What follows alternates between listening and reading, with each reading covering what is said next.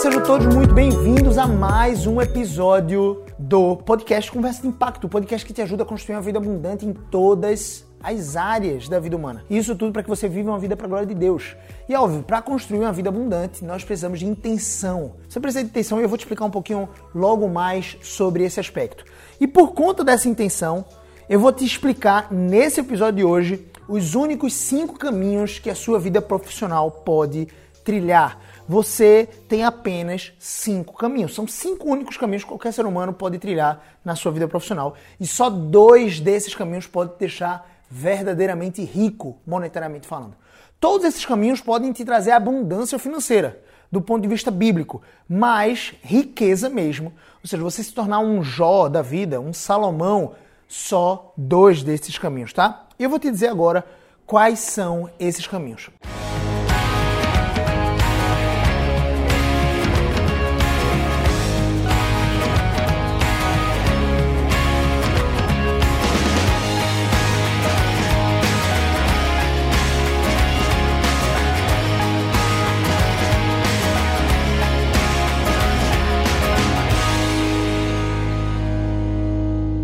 Caminho que você pode trilhar na sua vida profissional é você trabalhar para alguém. Ou seja, as chances são que você vai se formar no ensino médio e você provavelmente vai entrar na faculdade para se especializar em alguma área técnica ou simplesmente social e você vai desempenhar ali na sociedade um papel importantíssimo de trabalhar no sonho de alguma pessoa que tenha uma empresa. Então você vai ser um funcionário dessa pessoa. E claro que existem vários níveis hierárquicos ah, para você trabalhar e desempenhar o seu papel dentro de uma corporação. Por exemplo, imagina que você vai trabalhar para a Apple. Então você pode ser um simples desenvolvedor ou você pode ser um, um CSO, enfim, você pode ser o CEO da Apple. Ou seja, aquele que é o presidente que toma as decisões. Então, todos esses são, de fato, funcionários de uma empresa. São funcionários de uma empresa. Obviamente, existem cargos que remuneram muito, muito bem. Só que ainda não é o caminho para você ficar verdadeiramente rico. E eu vou te dizer quais são esses dois caminhos daqui a pouco, então segura aí. O segundo caminho que você pode trilhar na sua vida profissional é você trabalhar para o Estado, ou seja, é você prestar concurso público, é você de repente se formar no ensino médio ou numa graduação qualquer ou algo do tipo e você estudar ali um tempo para prestar concurso público. Na maioria dos países existe essa política de concursos públicos, ou seja, você vai ser submetido a uma série de exames. Para alguns cargos, como por exemplo juiz, não é só uma prova, são várias etapas de um processo seletivo de fato para que você se torne um juiz, ou seja, um cargo público, para você trabalhar em função das pessoas a serviço do governo, a serviço do Estado. Então, literalmente, você vai ser um funcionário do Estado. É óbvio que existem alguns benefícios aqui. Geralmente se fala sobre estabilidade financeira, estabilidade no emprego. Você sabe mais ou menos o piso salarial daquela profissão, ou seja, o mínimo que você vai ganhar. E você sabe também o teto, ou seja, um funcionário público, de maneira geral, pode ser até o presidente da República, ele não vai ganhar tanto assim. Tem um teto, né? existe um limite que ele pode ganhar. Um juiz tem um limite, que ele, de forma lícita, pode ganhar. Um ministro ele tem um limite. Então você vai ali, de repente, prestar concurso público ou você vai ser eleito, literalmente eleito ou escolhido pela população através de votação, através das eleições, para ministrar um cargo público. E aí, essa é a segunda, uh, é o segundo caminho que você pode trilhar na sua vida profissional. O terceiro caminho que você pode trilhar na sua vida profissional, se é que eu posso colocar dessa forma, apesar de eu não acreditar que é uma profissão e sim um trabalho, e aqui a gente está falando, obviamente, de trabalhos, só que caminhos profissionais, ou seja, caminhos de exercícios profissionais, eu quero me referir aqui que você pode escolher o caminho ah, da missiologia, ou seja, você pode ser um missionário comissionado. Antigamente existiam os jesuítas, né, lá na época do descobrimento do Brasil. Ou seja, eram pessoas que trabalhavam para o clérigo. Eles eram cleros de fato, faziam parte daquele colegiado ali de pessoas que eram sacerdotes ou ministros do evangelho. Mais antigamente ainda existiam os sacerdotes. Se você for voltar lá para o início, por exemplo, da, da, da religião judaica, você vai encontrar os é, membros da tribo de Levi, ou seja, eram os filhos de sangue ah, do pai, né?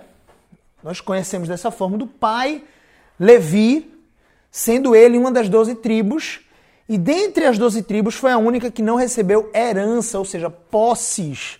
De fato, ele não recebeu terras do seu pai Abraão por mandato de Deus. Deus disse assim, ó, a tribo de Levi, ela não vai herdar a terra, eles vão apenas trabalhar. Eles vão habitar na terra dos seus irmãos, dos seus onze irmãos, digamos assim.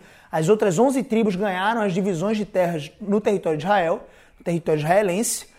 E a tribo de Levi, a décima segunda tribo, não iria trabalhar na terra, não iria arar a terra, não iria cultivar, não iria é, plantar e colher. Eles iriam trabalhar no serviço do Senhor. Então, basicamente, é esse o chamado missionário de forma exclusiva ou específica que Deus dá para algumas pessoas que vão adiante de outras nações pregar o evangelho. São pessoas que o trabalho delas é cuidar de almas, ou seja, são missionários, são pastores, são bispos, presbíteros, docentes, eu me refiro aqui a presbíteros que ensinam, são pastores de ovelhas de fato. Essas pessoas, elas são comissionadas por Deus, escolhidas por Deus para desempenhar uma função importantíssima na sociedade um papel importante no reino. Claro que um arquiteto, um médico, um juiz, um presidente, ele pode servir a Deus com toda a sua energia, toda a sua força e com todo o seu trabalho. Só que o missionário, de maneira específica, ele é chamado por Deus, ou o pastor, ele é chamado por Deus para desempenhar de forma exclusiva aquele papel. Ou seja, ele vai acordar de manhã, ele vai dormir de noite, ele vai respirar aquela profissão ali. Nós sabemos que todos nós cristãos somos missionários. Eu e você, nós devemos ser, se você não é missionário no papel profissional, né, como um pastor, algo do tipo, você e eu devemos, eu também não sou, você e eu devemos nos tornar ou sermos missionários no nosso dia a dia, no nosso emprego. Se é com o porteiro do nosso prédio, se é com o meu vizinho, se é com os meus colegas de trabalho, nós precisamos ser missionários, porque nós precisamos pregar o evangelho do reino, as boas novas do reino. Quando você come uma pizza muito boa e, sei lá, o seu irmão na sua casa vai pedir uma pizza.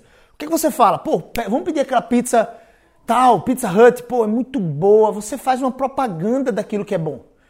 Cara, comprei o novo Samsung Galaxy, velho, incrível, a câmera dele é profissional, velho. E de repente você está compartilhando com outras pessoas ou com um amigo, um colega no seu trabalho que gosta muito de câmera, que gosta muito de tecnologia, de celulares. Então assim, perceba o valor, perceba o valor que tem todo esse, esse teor de propagar coisas boas. Nós temos essa responsabilidade de propagar a melhor e a maior e mais profunda de todas as mensagens, a mensagem da cruz de Cristo, a salvação do mundo, o poder de Deus sendo manifestado na pessoa de Cristo Jesus, morta na cruz, ressurreta ao terceiro dia, à, à direita do Pai nas alturas, para que nós pudéssemos ter vida e vida em abundância e salvação das nossas almas, vida eterna com Ele. Porque aquele que crê em Cristo terá a vida eterna. Então todos nós somos missionários, obviamente, mas eu estou me referindo aqui a um caminho profissional, se é que eu posso colocar desse jeito, ou seja, um ofício de trabalho onde você vai se dedicar ali, sei lá, quase que 24 horas por dia, ou minimamente ali 44 horas por semana, ou algo do tipo, é, você vai se dedicar a cuidar de pessoas, a pastorear pessoas, a estudar.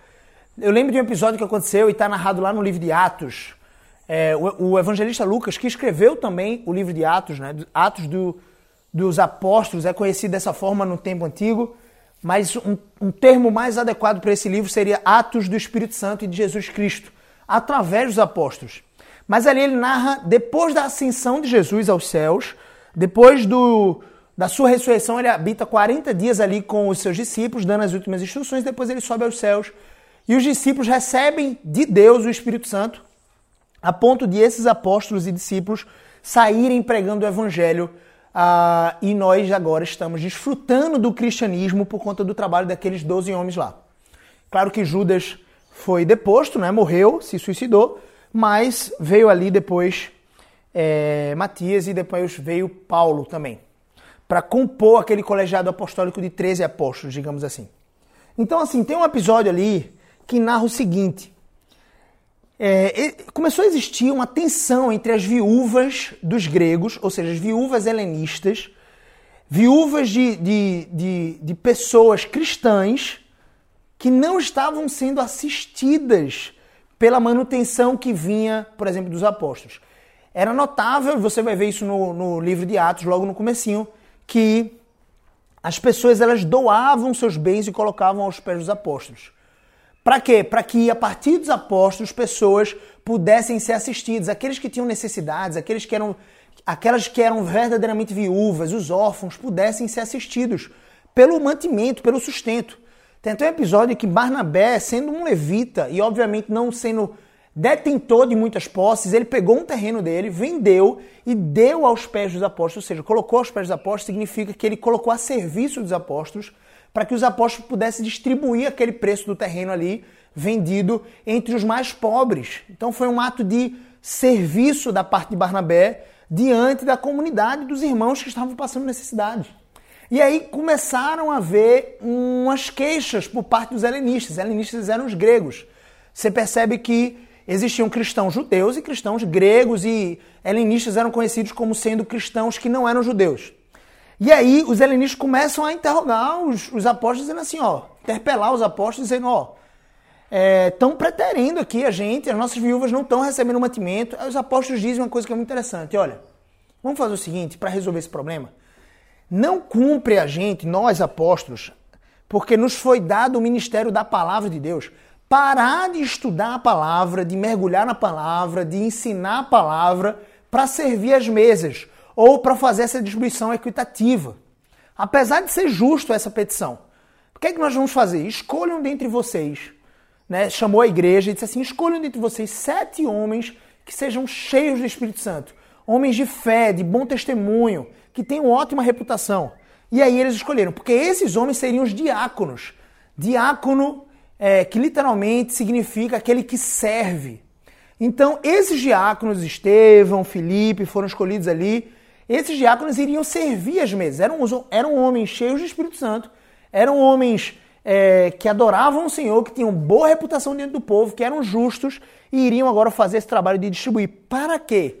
Para que os apóstolos continuassem se dedicando à palavra do Senhor.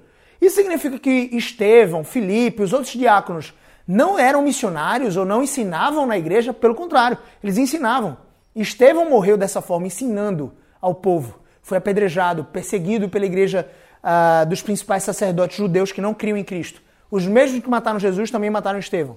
Filipe pregou o eunuco da rainha de Candace, que estava voltando, o etíope, perdão, o eunuco etíope da rainha de Candace, que estava voltando lá para o Oriente Médio, estava voltando para suas terras lá na Etiópia, é... Agora eu não sei se a Etiópia fica no Oriente Médio, mas enfim. Tá voltando lá para as terras lá do, da Etiópia e ele estava lendo o rolo do profeta Isaías e o Espírito Santo manda Felipe para lá e Felipe prega o evangelho para aquele etíope, para aquele eunuco, um alto oficial da rainha de Candace, era um cara muito estudado, um cara importante, e ele ali se batiza, é batizado nas águas.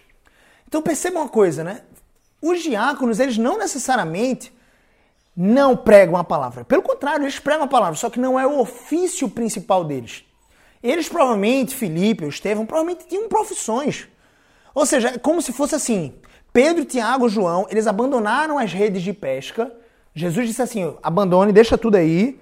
No momento que eles estavam mais prosperando na sua empresa de pesca, foi naquele momento da pesca maravilhosa, você conhece essa história, em que eles estavam é, tentando pescar, jogando a rede, jogando a rede e não conseguiam nada. Jesus disse assim: ó, joga a rede do outro lado do barco. Aí Pedro já estava limpando as redes e disse assim: Senhor, só porque o Senhor disse eu vou lançar. Aí eles lançam e aí começa a vir peixe, peixe, peixe até não acabar mais, a ponto de os barcos ali daquela comitiva de pesca quase irem a pique, velho.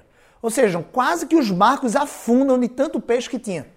No momento que Pedro, Tiago, João estavam no maior nível de prosperidade, literalmente, de suas vidas profissionais, o que acontece?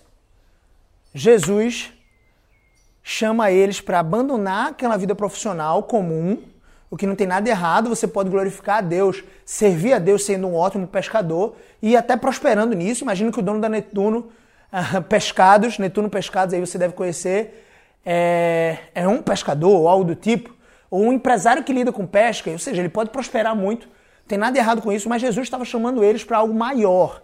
E o que é esse algo maior? Era serem pescadores de homens. Trabalharem de forma é, oficial, trabalharem dia e noite nesse interim, com esse objetivo de pescar homens. Então, eles deixam as redes, deixam os peixes ali para os seus colegas da comitiva ali da empresa de pesca e eles vão seguir a Jesus. E Jesus não prometeu para eles riqueza, Jesus não prometeu para eles bens. Com certeza, Jesus prometeu para eles que não faltaria o pão de cada dia. Foi isso que Jesus disse. Mas o próprio Jesus não tinha onde dormir, não tinha onde reclinar a cabeça. Mas, de qualquer forma, esse é o maior dos serviços. Então eu trago aqui como um caminho profissional, mas é certo que não é um caminho profissional. É o caminho profissional do qual aquele que ousa é, é, escolher esse caminho precisa estar ciente de que, pelo contrário, é Deus que escolhe você para esse caminho.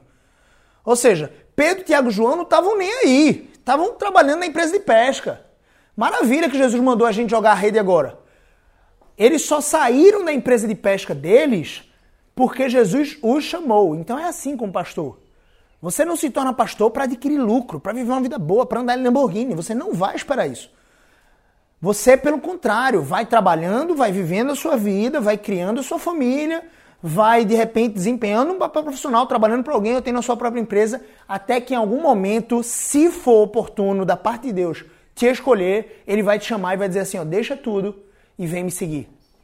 Agora sim, você vai viver o maior de todos os trabalhos, porque você vai trabalhar para propagar e arregimentar de fato a maior das mensagens que é o Evangelho de Cristo Jesus. Então eu e você devemos estar motivados a pregar o Evangelho. Só que, se você não foi chamado por Deus para ser um pastor, tá tudo bem. Só que você é chamado por Deus para, no seu trabalho, ser um missionário. Se você trabalha para o governo, se você trabalha em alguma empresa, você precisa ser um missionário e pregar o Evangelho. Talvez você não seja um missionário do ponto de vista de ofício principal. E tá tudo bem com isso. Mas beleza, esse foi o terceiro caminho profissional porque eu precisava mencionar esse caminho. E obviamente ele não traz, o objetivo dele nunca é trazer lucro financeiro. Nunca é. É óbvio que todo, inclusive o apóstolo Paulo vai dizer isso, todo pastor, todo presbítero, docente, ele é digno de dobrados honorários. Ora, se eu tenho alguém que foi escolhido por Deus, que estudou, se preparou, de repente fez um seminário, e se dedica no serviço das coisas espirituais, cuidando do, do povo de Deus, cuidando de mim, Será que essa pessoa não merece? Inclusive a palavra de Deus vai dizer que sim, que merece. Será que ela não merece um salário digno para sustentar a sua família, para não ter dor de cabeça no final do mês, para não ter um acúmulo no cartão de crédito, algo do tipo, para poder botar os seus filhos numa escola boa, particular, algo do tipo? É óbvio que merece. Então, assim, tira essa ideia de que pastor tem que receber pouco porque senão é ladrão.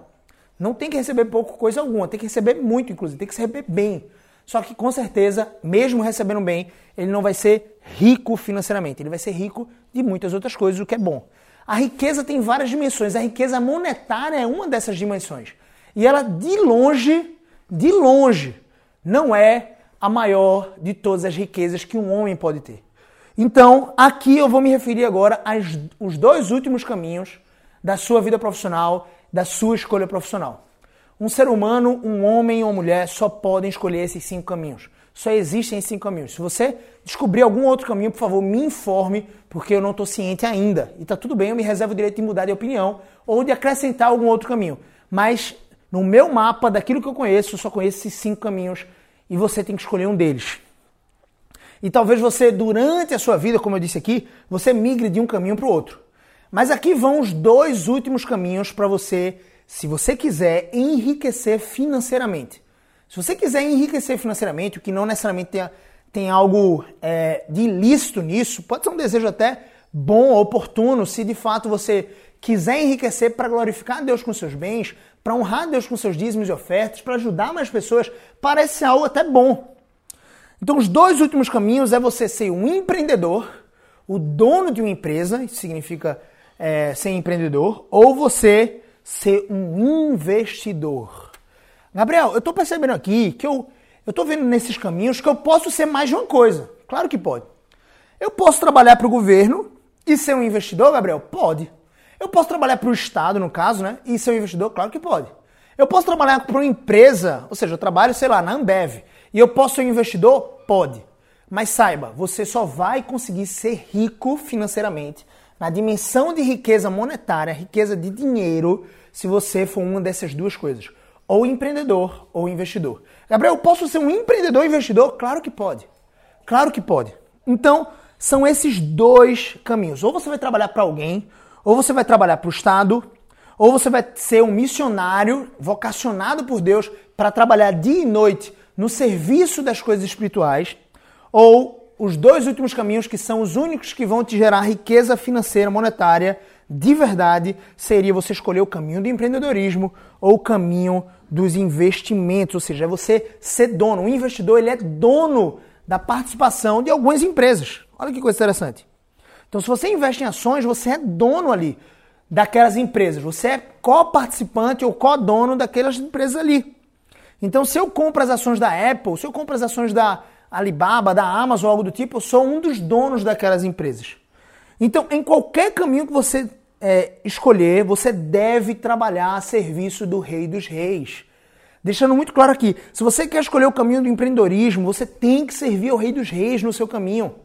Se você quer seguir o caminho dos investimentos, você tem que servir o Rei dos Reis. Se você vai trabalhar para alguém, você tem que trabalhar como que para o Rei dos Reis. Eu me refiro aqui a Deus. Porque é isso que Paulo diz: olha, não trabalhem como que para os homens. O que, que significa? Não trabalhe só sobre a vista deles. Se eu estou trabalhando aqui para o Estado ou para alguma empresa, ah, para o dono dessa empresa, eu vou trabalhar só se ele estiver vendo. Não! Você deve trabalhar como que para o Senhor, porque Ele vê todas as coisas. Então, independente de você trabalhar para alguém, para o Estado, se você ser missionário, pastor no caso, um empreendedor ou um, um investidor, você tem que trabalhar como que para o Senhor. Isso requer diligência, isso requer prontidão, isso requer uma vida dedicada a Deus. E aí sim, toda a sua vida, toda a sua atividade profissional vai subir com um aroma agradável dentro de Deus, vai ser um culto a Deus. Então, os únicos dois caminhos, eu vou reiterar aqui, os únicos dois caminhos em que você pode experimentar riqueza financeira, monetária de fato, são investir e empreender. Gabriel, tem como escolher mais de um caminho? Claro que tem como. Então perceba uma coisa, se você quer construir uma vida abundante, você precisa de intenção. Você precisa ser como um arquiteto, um designer da sua própria vida. Como assim, Gabriel? Eu vou tentar te explicar aqui um pouco. Se eu quero construir uma vida abundante nas seis áreas da minha vida, ou seja, no meu relacionamento com Deus, no meu relacionamento conjugal, no meu casamento, no meu relacionamento familiar, nas minhas finanças, na minha carreira e uma vida abundante no meu corpo físico, ou seja, significa minha produtividade, minha disposição, minha vitalidade, minha energia, tudo que envolve o meu corpo físico, né? Inclusive que é o meio pelo qual eu consigo trabalhar, desenvolver a minha meu relacionamento conjugal, meu relacionamento com Deus, ou seja, é uma área importantíssima, a sua saúde. Leia-se a sua saúde. Se eu quero construir uma vida abundante em todas essas áreas, eu preciso começar a desenhar que estilo de vida eu quero ter. Eu, quando trabalhava no Eurofarma, só para você ter ideia, eu fui propagandista vendedor, que é o representante de medicamentos da indústria farmacêutica. Então, eu propagava aquelas medicações, eu trabalhava para uma empresa multimilionária, é um mercado bilionário, literalmente, no Brasil e no mundo, onde tem farmácias com medicamentos, existe por trás as indústrias farmacêuticas. Então, só para você ter ideia, essas indústrias farmacêuticas contratam profissionais. Elas têm vários profissionais, tanto na indústria quanto na área comercial. E eu fazia parte dessa área comercial, dessas indústrias bilionárias. Eu era um funcionário, trabalhava para alguém. Eu trabalhava para uma empresa, que no caso era Eurofarma. Eu trabalhava, desempenhava um papel importante na sociedade, eu era reconhecido por isso, eu tinha o um reconhecimento dos meus talentos ali, a empresa realmente valorizava o meu trabalho, eu recebia muito bem para fazer aquilo, eu tinha dezenas de benefícios, a indústria mudou minha vida. Eu passei a ganhar 7 mil reais por mês com 22 anos de idade. Com 23 anos de idade, eu passei a ganhar 10 mil reais mais uma dezena de benefícios. É um salário muito acima da média das pessoas que, que estudavam comigo na faculdade. Eu ainda estava na faculdade quando comecei a ganhar aquele salário de 23 mil, de, perdão, 10 mil reais em, com 23 anos. E de uma coisa eu sei, quando eu olhava para a vida do meu gerente distrital, tem nada de errado, era um cara que eu admirava muito, um cara ético, um dos maiores líderes que eu já tive eu dizia, isso não está alinhado com o meu desenho de vida abundante. Por quê? O meu desenho de vida abundante incluía receber muito bem. Eu queria ganhar mais do que 10 mil, eu queria ganhar 20 mil, eu queria ter afinal cinco filhos. Ou seja, parte do meu desenho de vida abundante, a intenção da minha vida abundante era ter mais ou menos uns cinco filhos na minha vida familiar. Era ter uma esposa realmente amorosa e era desenvolver um casamento abundante com ela. era ter um relacionamento íntimo com Deus e desenvolver esse relacionamento não só todos os dias, mas também na comunidade local, na igreja. Eu queria ganhar muito bem, eu queria ser reconhecido e eu queria também poder ter tempo para cuidar do meu corpo. Percebe esse desenho da vida abundante? E dentro desse desenho da vida abundante não se encaixava, por dois quesitos, não se encaixava eu, por exemplo, me tornar gerente digital daquela empresa ou gerente regional. Por quê? Os gerentes digitais e regionais daquela empresa, assim como acontece em várias outras empresas, à medida que você vai crescendo de cargo, eles viajavam muito. Então, eles viajavam basicamente duas semanas do mês, o gerente digital. No mínimo uma semana. Então, era literalmente cinco dias que você iria dormir fora de casa. E eu não, eu não entendia que aquilo estava alinhado com a minha vida abundante. A minha vida abundante estava dizendo o seguinte, no meu desenho intencional de vida abundante, estava dizendo o seguinte, eu quero dormir todas as noites da minha vida com a minha esposa. E eu quero ganhar muito bem. E eu quero ter flexibilidade de ir para um jogo dos meus filhos, coisa que eu não poderia fazer se eu trabalhasse para alguém. Obviamente. Se eu trabalho para mim mesmo, se eu sou o dono do meu negócio, eu posso ter essa flexibilidade de horário, apesar de saber que eu vou precisar trabalhar ou compensar aquele trabalho, mesmo sendo a minha própria empresa, depois. Só que ter essa flexibilidade fazia parte dos meus planos, dentro do meu desenho de vida abundante. Aqui eu estou falando de uma coisa, uma decisão que eu precisei tomar lá atrás. E eu sempre fui uma pessoa que, quando eu entrava no emprego, eu queria crescer dentro daquele emprego. E aquilo me angustiava um pouco. Quando eu olhava lá para frente, eu olhava para dentro daquela empresa e eu dizia assim, velho, eu quero crescer, eu quero ganhar mais, eu quero realmente ser mais reconhecido e influenciar mais pessoas. Um gerente influencia 10 pessoas. Um gerente regional influencia quase uma centena de pessoas, porque ele tem gerentes digitais abaixo dele e ele tem ali os propagandistas, vendedores, que são é, subordinados do gerente digital. O gerente regional está acima né, do gerente digital. Distrito, região, depois nação, né? Vem o gerente nacional de vendas. Eu queria crescer, só que tinha uma coisa que me esbarrava. Só que essa coisa não me fez paralisar, porque eu sabia de uma coisa. Se eu ficasse na empresa sem vontade de crescer, ou seja, ah, eu não quero crescer não. Se o meu gerente perguntasse, Gabriel, cara, você tem um resultado legal, você quer participar de um processo seletivo que vai ter agora para gerente, e eu dissesse que não, eu poderia dizer a primeira vez. Na segunda vez, provavelmente eu já ia ser cotado como uma pessoa que pode ser demitida no futuro. Por quê? Porque uma pessoa que não quer crescer, uma pessoa que não quer prosperar, ela cai. Literalmente ela cai. Ela é excluída. O que não tem nada errado, não estou dizendo que você está fazendo uma coisa errada, mas veja, eu não fiquei esperando o tempo da minha mutilação profissional acontecer. Eu antecipei isso. Pelo contrário, eu comecei a pensar, velho, como eu posso unir esse, esse meu desenho de vida abundante na família, no casamento, que é dormir todas as noites com a minha esposa, que é estar com a minha família, fazer o culto doméstico em casa, criar os meus filhos de perto, poder ir para um jogo de futebol que eles tenham, para o balé, para a apresentação de balé da minha filha. Enfim, estava tudo alinhado ali. Como é que eu faço para ter tudo isso e ainda dar uma condição de vida até melhor do que os 10 mil reais que eu ganhava trabalhando para alguém? E aí a minha cabeça começou a funcionar nesse fluxo. Porque você está construindo algo com intenção, você não está deixando a vida te levar. Você não simplesmente disse assim, é, eu não quero crescer dentro do Eurofarma, eu não quero me tornar gerente, porque isso não está alinhado com o tipo de casamento que eu quero ter. Dormir uma semana fora de casa. O gerente regional às vezes dormia três semanas fora de casa. Não estava alinhado. Com a minha vida não estava alinhado. E tá tudo bem se você acha que está alinhado com a sua vida. É, eu ouso pensar até que não é saudável para o seu casamento do ponto de vista bíblico. Não foi isso que Deus te chamou, para ter um, uma vida matrimonial em que você visita a sua casa. Não, isso está errado de alguma forma. Mas para mim, eu comecei a antecipar e comecei, minha mente começou a funcionar a mil por hora, é, literalmente ali 440 volts mais ou menos. Eu sou ligado no 440 volts, não é nem 220. Mas é, naquela perspectiva de descobrir como, que tipo de negócio, que tipo de empreendimento eu teria que abrir para possibilitar essa escala de ganhos financeiros, porque eu queria essa abundância financeira, eu queria ser rico sim, financeiramente para possibilitar esse, essa ascensão profissional, sim, um reconhecimento, algo do tipo que a indústria farmacêutica me proporcionava, mas ao mesmo tempo para proporcionar um tempo, uma flexibilidade de tempo para criar os meus filhos, estar dentro de casa todos os dias e também um apoio familiar junto com o casamento em que eu dormisse todas as noites com a minha, com a minha esposa. Eu não estou dizendo que você estaria errado se você, sendo médico, tivesse que fazer três plantões na semana.